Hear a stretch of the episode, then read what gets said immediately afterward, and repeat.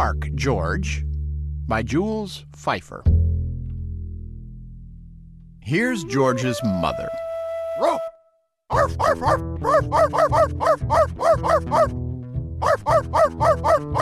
Here's George. Is that clear?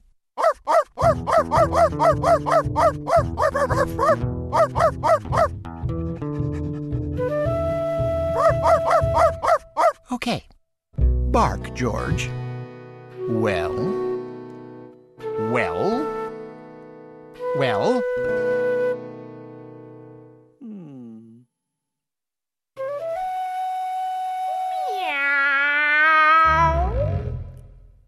No, George. Cats go meow. Dogs go arf. Now bark, George.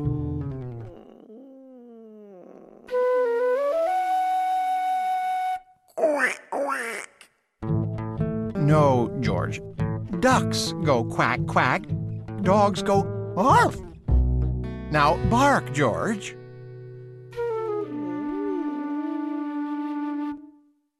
Oink! No, George. Pigs go oink. Dogs go arf. Now bark, George.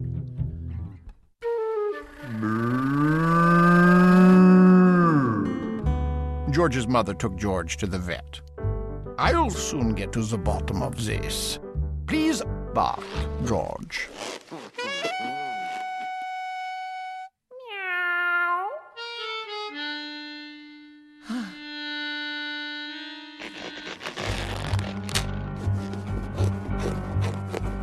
The vet reached deep down inside of George and pulled out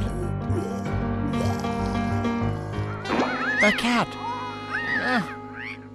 Hmm. Bark again, George.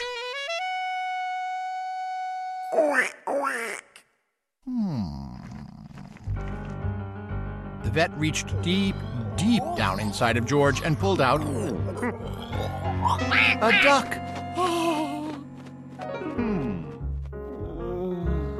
Bark again, George.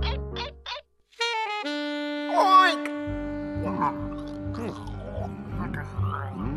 vet reached deep, deep, deep down inside of George and pulled out a pig. Bark again, George.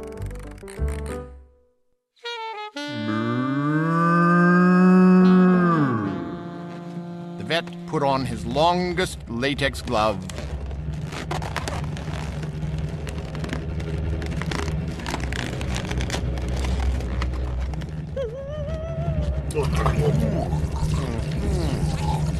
Then he reached deep, deep, deep, deep, deep, deep, deep, deep, deep, deep, deep down inside of George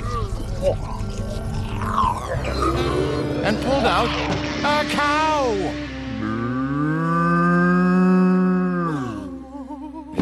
Bark again, George. Arf!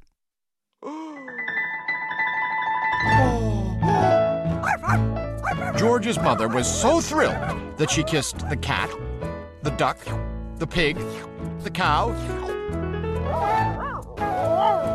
and the vet. She even danced with him.